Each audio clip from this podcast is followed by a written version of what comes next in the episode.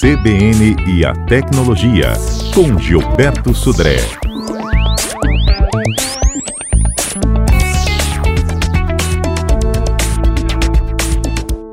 Olá pessoal, nesses tempos de quarentena e home office, muitas pessoas têm reclamado da velocidade da internet. Vamos então conhecer algumas dicas que podem melhorar a performance ou a velocidade da sua internet.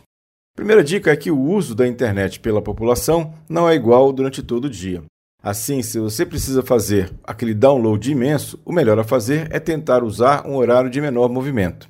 Apesar do perfil de tráfego da internet no Brasil tenha mudado nesses tempos de pandemia, atualmente o pico de uso da internet no Brasil está entre 8 e meia e 9 e meia da noite. Então, se possível, fuja desse horário.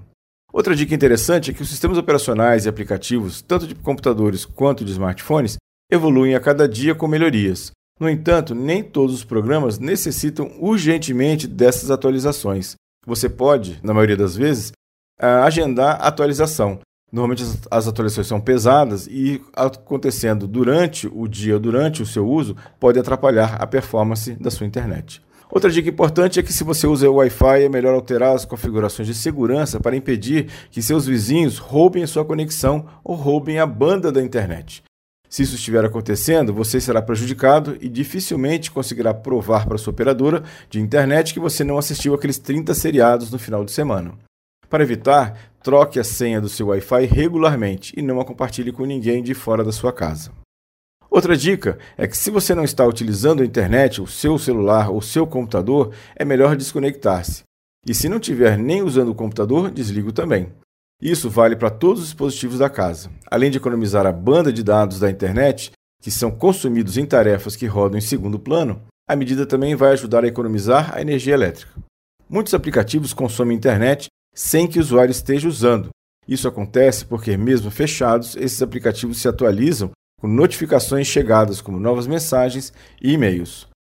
Outra questão interessante é cuidado com o streaming de áudio e de vídeo, pois o uso desse tipo de serviço é o principal vilão de banda de dados.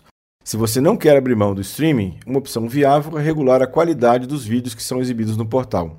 Quem pretende é, economizar ou não faz tanta questão de assistir as mídias em Full HD, pode optar pela reprodução de 480p, por exemplo. Na barra de ferramentas de cada vídeo, há uma opção de configuração da qualidade. Isso vai reduzir bastante o consumo da sua internet.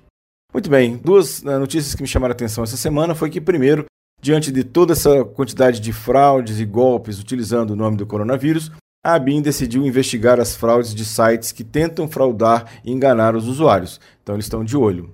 Outra notícia que me chamou a atenção é que agora, mais uma vez, o WhatsApp limita o reenvio de mensagens a um usuário por vez durante essa crise do coronavírus. Exatamente, eles querem evitar essa propagação de fake news né, nessa situação. Muito bem, pessoal. Um abraço a todos e até a próxima sexta-feira. Um grande abraço.